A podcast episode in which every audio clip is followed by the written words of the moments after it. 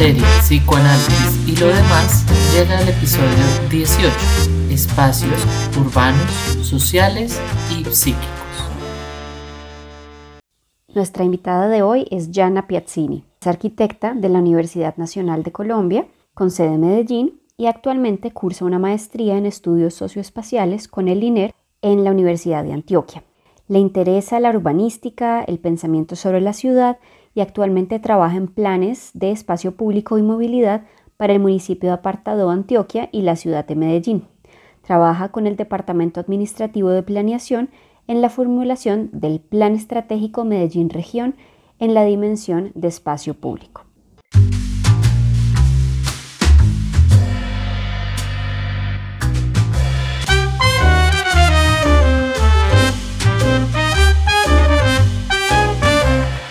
Psicoanálisis de Cobre, un podcast donde usamos las ideas psicoanalíticas para pensar la vida cotidiana y el mundo interno. Bueno, Yana, buenos días. Es un placer tenerte acá con nosotros en Psicoanálisis de Cobre. Gracias por aceptar nuestra invitación. No, antes a ustedes, muchas gracias por invitarme. Bueno, pues, ¿qué te parece si empezamos contándole un poco a, a los oyentes quién es Jana Piazzini. Cuéntanos de ti, un poco de, tu formación, de lo que te apasiona y lo que estás en este momento investigando. Soy arquitecta, eh, me interesé por el urbanismo, el pensamiento sobre la ciudad, sobre el pasado y sobre el futuro de la ciudad. Y del momento en que me gradué, empecé a trabajar eh, con el plan maestro de espacio público para el municipio de Apartado, con el plan integral de movilidad sostenible para Medellín y actualmente con el departamento administrativo de planeación y el plan estratégico Medellín región en la dimensión de espacio público, pensándonos cómo es y cómo podría llegar a ser en el año 2050. Y bueno, por otro lado, estoy cursando la maestría en estudios socioespaciales y en esta maestría estoy investigando el tema de la experiencia del viaje en transporte público en Valle de Aburrá. Desde distintos puntos de vista, desde el punto de vista del pasajero, del conductor, de distintos personajes dentro de esa interacción? Digamos que el, el foco o ese objeto de investigación es sobre todo la experiencia del viaje o la experimentación del espacio móvil que es el bus. Entonces, estoy teniendo en cuenta eh, las opiniones, las experiencias, sensaciones, percepciones de, de los conductores y eh, me estoy aproximando también al momento de tener en cuenta, digamos, en el trabajo de campo, las percepciones de los pasajeros, porque son dos sujetos, los principales sujetos, pues, como de este viaje, que experimentan este mismo espacio y este tiempo de manera muy distinta pero también, pues como sabemos, hay otras personas que son un poco más itinerantes y que eh, hacen parte, pues como de este espacio-tiempo del viaje, como son de enteros ambulantes o personas que se suben a, cantar, a tocar, eh, a predicar eh, alguna de sus posturas religiosas, en fin así son como los sujetos pues de la investigación. Yana, yo, yo quería preguntarte dentro de estos análisis que tú ya has empezado a hacer o que, que han hecho en los equipos de investigación, ¿qué lugar hay o qué crees que qué lugar puede tener la vida emocional de las personas en esa construcción de un futuro, de una sociedad, de un espacio público? Pues eso es muy importante y también hace parte de como de unas posturas muy recientes dentro de las ciencias sociales y sobre todo pues, dentro de la arquitectura, eh, como tener en cuenta las emociones de las personas que están habitando o experimentando pues de manera momentánea el espacio. Eh, es importante porque digamos, esto nos acerca a, a, la idea y al hecho de que el espacio y las construcciones o la materia que, lo compone tienen implicaciones directas sobre las emociones de las personas que lo habitan.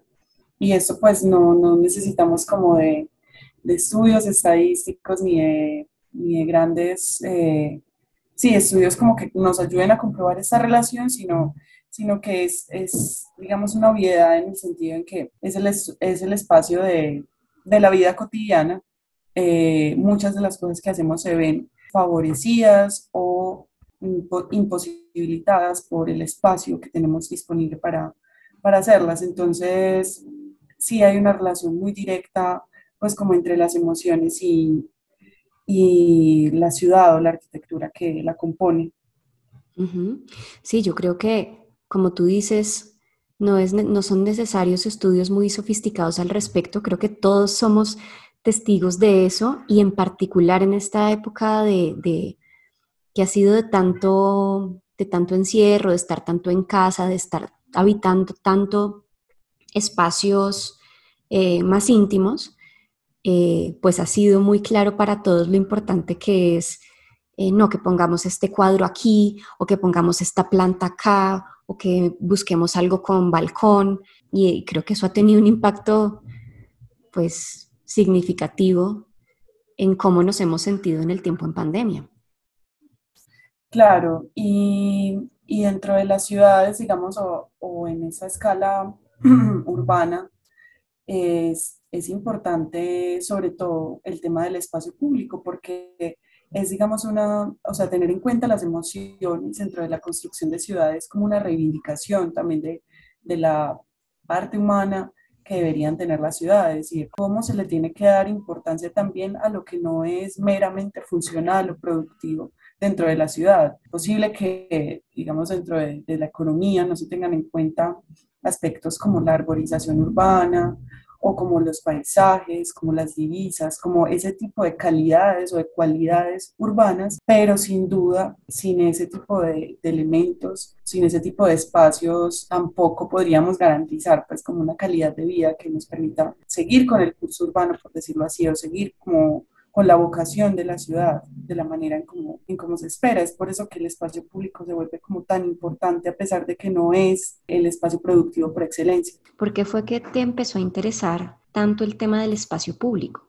El espacio público pues es es una forma de asociación muy, muy natural. Siento que está en todas, a, todas las escalas. Hace parte de la forma como nos reunimos, de la forma como buscamos encontrarnos con otras personas y es el lugar también donde simultáneamente están como aconteciendo todos los tipos de diversidad de la sociedad. Entonces eso me parece maravilloso, pues a mí me parece encantador encontrar en un mismo espacio de manera muy autónoma, incluso promoviendo como la, la convivencia, ¿cierto? Eh, creo que el espacio público dentro de las ciudades, justamente eso, espacio de, de convergencia de las diversidades. Y de todas maneras, pues soy consciente también de que eh, no todos los espacios públicos son iguales. Hay espacios públicos también que son tomados o son vividos en su mayoría por determinadas culturas, unas culturas sobre otras. Y pues es que es justamente también su característica más principal es esa complejidad, haber recogido como tantos factores urbanos y temporales en, en ese espacio eh, para, pues para hacerlo como, como un lugar tan especial, ¿cierto? No es homogéneo, no es un espacio que puedas eh, asegurar que vas a construir. No se puede asegurar cómo se va a desarrollar un parque solamente por el hecho de hacer unos cuantos metros cuadrados disponibles para, para esto, ¿cierto? No se puede asegurar cómo se van a comportar las personas ahí. Es una cuestión de orgánica y muy compleja y pues creo que ahí está también su encanto, como en esa impredictibilidad de, de las cosas que van a acontecer y, y, de cómo la sociedad también busca autorregularse y, y cuidarse entre sí en esos espacios. Es como lo que me gusta. ¿Y, cómo crees que vamos en Colombia con relación a, esa construcción de buenos espacios públicos? Como que en términos técnicos, caso de Medellín, estamos muy por debajo, digamos, en el índice de espacio público efectivo que propone la Organización Mundial de la Salud, que son 15 metros cuadrados por habitante. Por ejemplo, acá en Medellín estamos alrededor de 3,5 por habitante y no es generalizado, o sea, hay sectores de la ciudad donde ese espacio público tiene esta calidad o esta cantidad, digamos, por, por habitante, pero hay otros espacios de la ciudad en los que el espacio público es mínimo, entonces es también un indicador que no puede generalizarse y ese es más o menos el panorama a nivel nacional. Más allá del indicador, siento que aún no se le está dando la importancia que tiene como dentro de del urbanismo y la construcción de ciudad al espacio público. Además, pues una situación ayudada por la importancia que están teniendo últimamente los centros comerciales y otro tipo de consumos y de programas como más, más dirigidos y más enfocados en, en sí, en el consumo y en la, forma como, como se cree que pasar el tiempo es como estar consumiendo ocio de alguna u otra manera. Entonces, sí, siento como que el espacio público se ha visto, digamos, como un poco opacado por estos otras, otros tipos de, de, manejo del tiempo libre, de, pensamiento de lo que es la ciudad y como esa agresividad que tiene el consumo y la publicidad sobre el espacio. Sin embargo, pues hay grandísimos ejemplos de, espacios públicos efectivos muy buenos y que ojalá, ojalá ese espacio público, digamos como lo era el parque de los, de los pueblos, ¿cierto? Que era un espacio público sin, sin mucha programación, sin, sin equipamientos, digamos, que estuvieran todo el tiempo diciéndole al, al espacio cuál es su vocación y cuál es su, su misión dentro de la sociedad existieron más, porque justamente son los espacios que, que nos permiten pensar qué queremos hacer de la ciudad. No es, es el ente Estado diciendo esto es lo que se va a hacer aquí, o no es el ente eh, empresa o el ente de comercio diciendo qué es lo que se va a hacer en este espacio. ¿Tú dirías que hubo una forma de relacionarnos como sociedad que se perdió? De entrada digo que no, porque no quisiera eh, tomar ese pasado pues como un ideal como que alguna vez eh, estuvimos muy bien y ahora... Todo tiempo pasado fue mejor. Exacto, no quisiera caer pues como en ese idealismo de, del pasado y de la sociedad pasada, pero sí siento que digamos la dirección que ha tomado eh, la forma de relacionarnos ha sido muy cooptada por el consumo y por la publicidad y por la necesidad de, de mostrar lo que tenemos y de y aparentar ciertas cosas. Entonces, siento que, que, se ha descuidado es un poco como la dirección que, toman las ciudades en ese sentido, que teníamos de pronto algunos elementos que mostraban que, que podíamos ser una ciudad distinta y, y, pues llegan, digamos, otras acciones de, de, carácter económico y político, pues que, que se nos escapan, tienen influencias como en la forma en que vivimos la ciudad. Ese tema del pasado nos ha interesado mucho desde que empezamos este proyecto del podcast. El pasado como nuestra historia y nuestros orígenes, pero siempre hemos hecho mucho énfasis en que el pasado está también entre nosotros en el presente todo el tiempo. Obviamente Julio y yo lo hemos pensado mucho más en términos de experiencias emocionales, de relaciones, de vivencias, pero creo que también podríamos aprovechar que te tenemos acá para pensar en ese pasado que está presente en, pues, en ciertos monumentos, en, en, los espacios públicos. Y bueno, hace un ratico tú nos decías que es que te apasiona pensar el pasado y el, y el futuro de la ciudad. Desde tu punto de vista, ¿qué tan importante es la preservación de la memoria y de ese pasado en la creación de espacios actuales en una ciudad, de espacios presentes?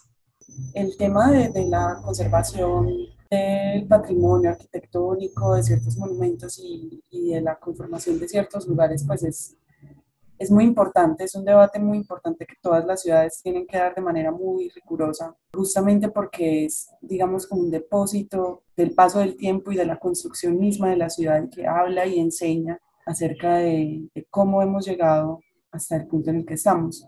Sin embargo, no es fácil hablar del pasado tam, tampoco como un, como un tiempo homogéneo que simplemente estuvo antes de hoy, ¿cierto?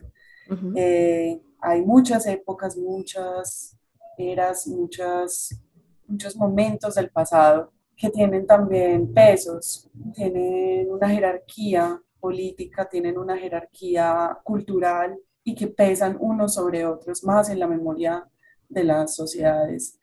Entonces, cuando se elige conservar algo, digamos, hay que tener en cuenta que, que, hace parte de una construcción de la memoria que no es algo pues como fortuito, ni gratuito, ni natural, sino que está atravesado por un montón de, de acepciones y de como, atribuciones a este, a este tiempo que se hacen desde el presente, ¿cierto?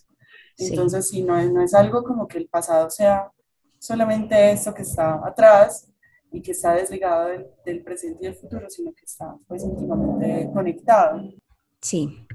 ¿Quién elige también, ¿no? ¿Cuál es el monumento que se deja? ¿Cuál es el monumento que se baja?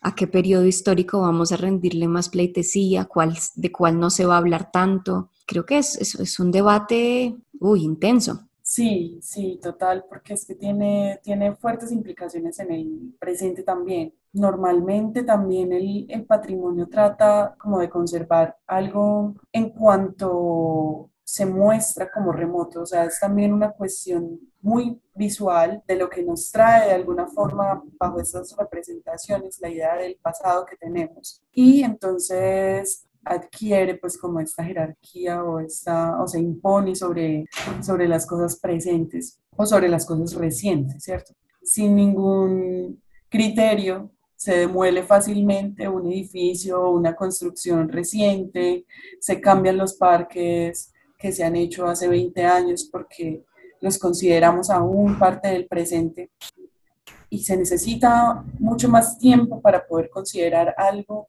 realmente patrimonial y pues yo creo que ahí también hay, hay que revisar qué estamos conservando en el presente y cuál es la calidad de las cosas que estamos haciendo en el presente en caso tal de que las queramos conservar cuando hagan parte del pasado. Entonces, sí es un debate muy intenso porque nos pone nos pone la cuerda floja. Creo que es una cuestión de, de rigurosidad en todo sentido y compromete también pues, eh, tanto el presente como el futuro. Eh, pensar, por ejemplo, bueno, cuál va a ser la ciudad del futuro implica pensarse qué, qué cosas de las que estamos construyendo ahora van a seguir haciendo parte de, la ciudad del futuro y, con qué calidad entonces las estamos construyendo ahora. Hay un elemento extra para meter ahí eh, que, que, siempre le, le, mete dificultad a las decisiones y a las elecciones humanas y es el elemento del inconsciente, ¿no?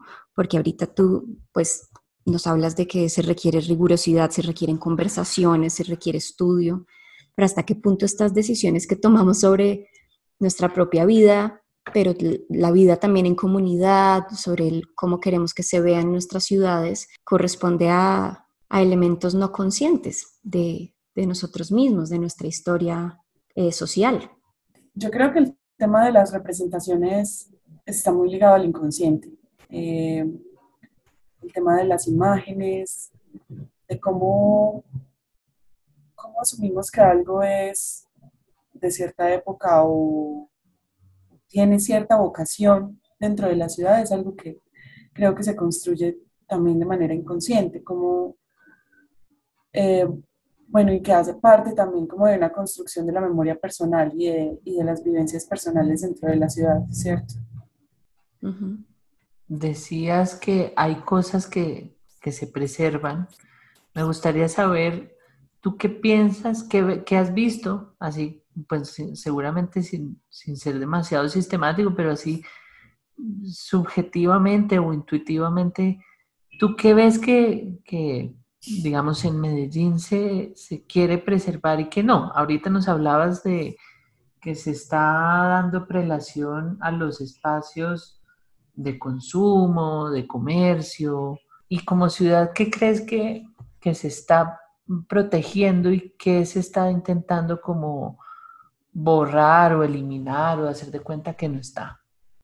Creo que hay un afán eh, como por conservar las piezas arquitectónicas que conforman pues como Prado Centro, el barrio Prado Centro, que es pues de una arquitectura muy singular eh, y que tiene una historia muy, muy diferente o una vocación muy diferente a la que tiene hoy en día, porque fue un barrio residencial de familias muy pudientes, pues como que expresaron grandes de sus sus deseos y de sus visiones de la vida en la arquitectura de sus casas y eran casas pues suntuosas eh, y hoy se están conservando muchas de esas, hay muchas otras que, que se están transformando en otros tipos de vivienda colectiva porque son casas pues de dimensiones grandísimas. Entonces, bueno, y el sector, pues como hablando de, de la dinámica urbana, tiene ya pues otras, otras dinámicas muy diferentes a las de la época y sin embargo se quiere preservar como la arquitectura, no tanto la experiencia del, del lugar.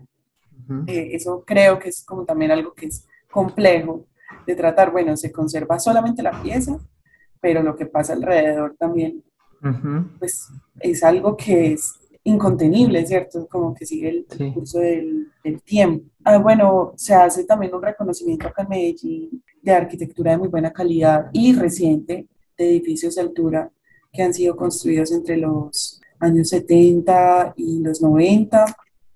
Entonces, bueno, aparecen pues como piezas muy importantes dentro de la ciudad, pero tengo la sensación de que es la vocación industrial la que ha sufrido como un mayor borrado, como que es justamente la que ha sufrido la conversión en centros comerciales, como Pintuco, que pues se convirtió en Premium Plaza y, y bueno, como que pareciera que se entendiera que estas grandes superficies industriales son las que deberían albergar las grandes superficies comerciales que, que tenemos ahora en la ciudad. Y no sé si se está haciendo realmente una adecuada un gesto como para, para hablar de, de, la memoria industrial que tenemos y el pasado industrial pues que caracterizaba a Medellín hace, hace unas décadas. Entonces me, me, da un poco de tristeza en realidad porque puede que no sean construcciones que impacten tanto como las construcciones de Prado Centro que les cuento. Eh, la arquitectura industrial, pues lo sabemos todos, es de entrada muy, muy diferente a la arquitectura residencial y también despierta otro tipo de emociones. Puede no ser acogedora, puede ser hostil, pero entonces también está aquí en el tema del patrimonio, ¿por qué decidimos conservar solamente las cosas agradables? Porque solamente lo que es agradable a la vista, agradable al ojo, eh, pero si tenemos pues justamente una sociedad compleja, que está compuesta por una cantidad de emociones, volviendo pues al tema de las emociones y una cantidad de labores que en ocasiones tienen arquitecturas y formas más hostiles de, manifestarse, como lo es la arquitectura industrial, chimeneas, mm, ladrillos tiznados, eh, altos techos, grandes superficies, cosas un poco más impersonales que también hacen parte del pasado de la ciudad. Y siento que creo, bueno, todavía no, no se está haciendo como un reconocimiento pleno de esa vocación pasada de la ciudad. ¿Hasta qué punto crees que tiene que ver con un esfuerzo de cuidado del medio ambiente? No sé si lo estoy sacando aquí, no sé si estoy tratando de sacarle aquí el, lado positivo, pero pues así como hay toda una historia por reconocer eh, de las industrias en Medellín, pues también o sea, todos hemos pasado al lado de, de, grandes fábricas e industrias y esto es pues un smog y un, sí, un uso también de los recursos muy distinto a lo que al menos en teoría, se le está tratando de apostar ahora tanto en las ciudades. ¿Tendrá que ver algo con eso o, tal vez esa sea solamente la fachada? Desde mi punto de vista, sí, tiene algo que ver, tiene algo que ver sobre todo con la idea de la ciudad sostenible, como esta ciudad limpia, amigable, caminable, pero también creo que es algo muy, muy, muy de la apariencia, porque de todas maneras lo que ocurre con las industrias actualmente es el desplazamiento a las periferias. No es que la industria esté dejando de existir, no es que estemos efectivamente utilizando otras formas de producción y otras formas de extracción de, materiales. Quizá se está mirando la forma de, cambiar como esas, estas cadenas de producción y no sé mucho del tema, pues como para hablar de en qué estado está, están estas intenciones. pero, pero creo que lo que ha ocurrido simplemente es el desplazamiento de las industrias a las periferias y que en la imagen de la ciudad pues esto no aparezca, pero, pero sería interesante mirar qué está pasando eh, pues sí, como en, en, los alrededores de las ciudades, porque las fábricas siguen existiendo, la extracción de, de carbón sigue existiendo y, y bueno, pues Creo que simplemente hay como unas normas y una intención de retirarlas como de las zonas residenciales y de las, y de las zonas urbanas más importantes. Pero claro, en ese sentido, pues sí, estaría muy ligado al tema medioambiental y, y de la imagen o representación de una ciudad limpia. Bueno, me empieza a hacer un poco más de sentido tu interés por en particular por los buses como medio de transporte, ¿no? Que ah, cuando estábamos preparando esta conversación yo te preguntaba, bueno, ¿y por qué no te interesó más el metro? ¿O por qué no? Y, creo que hay un gusto tuyo particular, me, voy a atrever a, aquí a lanzar hipótesis, como por, por esa tradición, ¿no? Lo tradicional de, del bus y lo que pasa también en términos sociales allí dentro. Tal vez hablemos un poco de eso, de, los medios de transporte, de lo que ha sido, de lo que te ha ido llamando la atención de los buses y bueno, nos metemos un poco por ahí. Sí, hay una forma de la vida humana, de la vida, perdón, de la vida eh, moderna, de la vida urbana moderna, que me parece muy interesante y en la que pues los buses son casi que protagonistas y es sobre todo por esa complejidad, convergencia de personas diferentes en un mismo espacio y por lo inmanejables que son.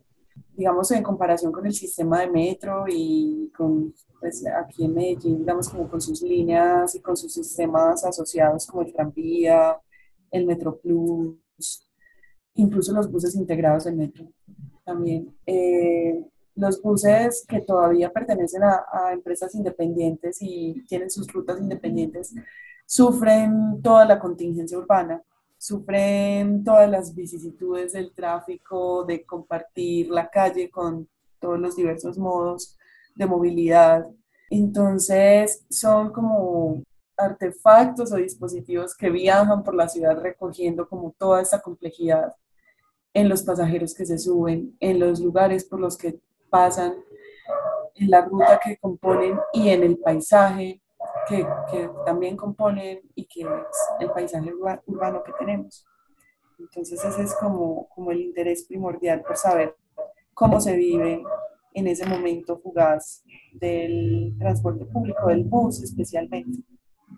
Entonces, el, el, el, bus o en general los transportes públicos también son espacio público espacio de interacción, de construcción de relaciones.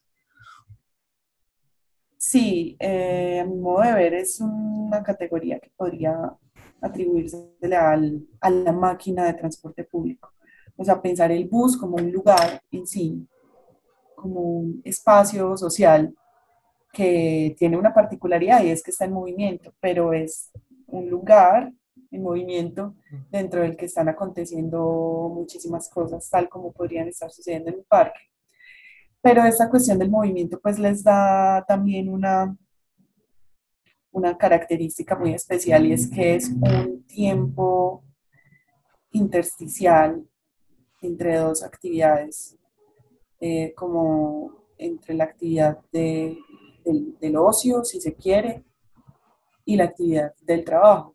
Entonces es en este desplazamiento pues que se construye este lugar y por eso es, es particular, porque los pasajeros pues son los que viven este, este tiempo y espacio intersticial. El conductor, digamos, sí está ejerciendo su tiempo laboral ahí, pero los pasajeros estamos como en una especie de espera que permite interpretar ese, ese lugar de otras formas, además pues de sus características materiales, pues que no son que no son nada eh, descuidadas, sino que al ser una máquina, pues en movimiento, al tener una función tan determinada, pues también obliga a que, a que tengamos el cuerpo en una determinada disposición, que nos indica su diseño, las sillas, los pasillos, las barandas, las puertas, los timbres, todos los dispositivos que lo componen. Entonces sí es un espacio, un lugar, pero tiene unas características muy importantes.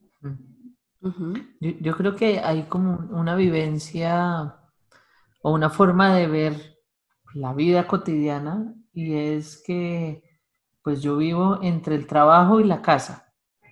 Y esos espacios que no son ni trabajo ni casa, pues usualmente no, no se habla como que fueran de la vida, ¿no? Es como perdí tres horas en un, en un trancón, en el bus, pero perdí ¿será que realmente se pierden o, son momentos en los que uno puede vivir, en los que uno puede, no sé, desde tener sueños hasta conocer personas? Ahorita, bueno, supongo que la pandemia ha dificultado esto, por supuesto, pero haciéndolo a un lado, si es que se puede. creo que la, vida también pasa ahí, ¿no? Eh, y, y, si no hubiera transporte público, ¿qué tan forzados realmente estaríamos? Forzados no, ¿qué tan estimulados estaríamos a, construir más lazos sociales con, pues más allá de la familia, ¿no? Pienso en, pues en la experiencia, no, seguramente no de todo Estados Unidos, pero sí hay unas ciudades eh, en Norteamérica que, que pues están muy ligadas al carro particular y que de hecho las ciudades ni siquiera tienen andenes y que la gente no, no, se concibe como conociendo gente en la ciudad, sino pues nada, se, conocen es a través de aplicaciones eh, del celular, pero no, no como en la interacción, como de ver una persona y saludarla, eh, en fin. No sé si eso también nos esté pasando o siempre ha sido así acá, no sé cómo piensan ustedes. Pues eh, yo creo que sí, efectivamente el espacio del bus y, no solamente del bus, sino de todo el sistema pues, de transporte público es un lugar como que permite la, interacción con otras personas e incluso el acontecimiento de experiencias muy interesantes, pues como cosas que cambian la cotidianidad o la rutina. Sin embargo, pues no se puede desconocer la precariedad tan enorme en la que están los sistemas, pues o sea, el viaje en bus puede ser muy rico, pero estar tres horas en un trancón, mm, no, no podríamos llegar a, romantizarlo de tal manera como para, para defender, pues, como todo este tiempo pasado en, en un mismo lugar. Sí hay unas condiciones, pues, muy, muy concretas que hay que mejorar en, en todo el sistema de transporte público, pues que nos impidan justamente seguir odiándolo, seguir odiando cada vez más el tiempo que pasamos ahí y las condiciones en las que estamos. Y las condiciones en las que están laboralmente también las personas que se encargan de estar todo el día eh, moviendo la ciudad. Pero, pero claro que es que más allá como de reconocer eso, también hay que darle como una oportunidad y no tildarlo inmediatamente de tiempo muerto, de tiempo perdido, sino como de un tiempo pues importante que tiene pues, un gran lugar en, en, la vida cotidiana de muchísimas personas en la ciudad y que es justamente el momento en que están atravesando la ciudad que viven. Entonces creo que ahí, eh, desde la conciencia de estar habitando un lugar en movimiento y de estar habitando también el paisaje urbano, pues como que esta experiencia adquiere mucha riqueza y se vuelve una cuestión interesante. A mí me ha llamado la atención, escuchándote hoy, me pasó lo mismo que cuando estuvimos hablando con Federico sobre economía hace unas semanas. Y es que uno tiene esta idea como de que la economía es una ciencia exacta y que nadie habla de emociones ni de comportamiento ni de nada por allá en esas facultades y que todo es números. Y, y yo tengo una idea eh, un poco parecida de la arquitectura en términos de qué es lo concreto y entonces van a hablar de medidas y de materiales y entonces pues tienen además esta experiencia maravillosa que yo nunca en la vida he tenido de como tener un objeto, un producto concreto que uno puede coger, mirar después de cierto tiempo de trabajo, ¿no? Es, tiene ese nivel de concretud que me parece muy envidiable porque yo pues creo que en nuestro trabajo vivimos mucho como en la abstracción, ¿no? Mm. Pero escuchándote, pues caigo en cuenta que no sé, no podría decir si la arquitectura en general o ha sido más una elección tuya, pero pues por supuesto que tú eres una científica social también, ¿no? Y que los espacios que al menos en este momento te están interesando te llaman más la atención, sobre todo por las interacciones sociales y las emociones que allí se mueven. A mí me parece muy interesante esta idea de, del bus como escenario, como escenario incluso desde un punto de vista teatral, en donde aparecen ciertos personajes, no solamente ciertos sujetos, ciertas personas concretas, sino como ciertos personajes en términos de como ciertas partes de nosotros mismos que salen a la luz de pronto en un bus y que en otros sitios no, eh, independientemente de si son buenos o malos, no es, como por, catalogar si salen partes buenas o malas nuestras, pero Em, creo que sí eh, tenemos contacto con unas partes muy particulares nuestras y de los otros. Eh, cuando viajamos en bus y pienso, pues, cómo eso no va a tener un impacto en nuestro día a día, ¿no? ¿Cómo no va a ser distinto llegar en carro escuchando la emisora de mi elección de un punto A a un punto B a estar escuchando la música que puso el conductor o la, historia que se subió a contar a alguien, eh, la tragedia emocional que también se subió a contar otra persona. Mejor dicho, vamos absorbiendo todas estas experiencias eh, de los demás y, creo que eso tiene que tener un impacto mucho más profundo de lo que, de lo que pensamos por darle la categoría de que el, bus es un espacio entre, mientras tanto, ¿no? No un espacio en el que estamos, estamos verdaderamente.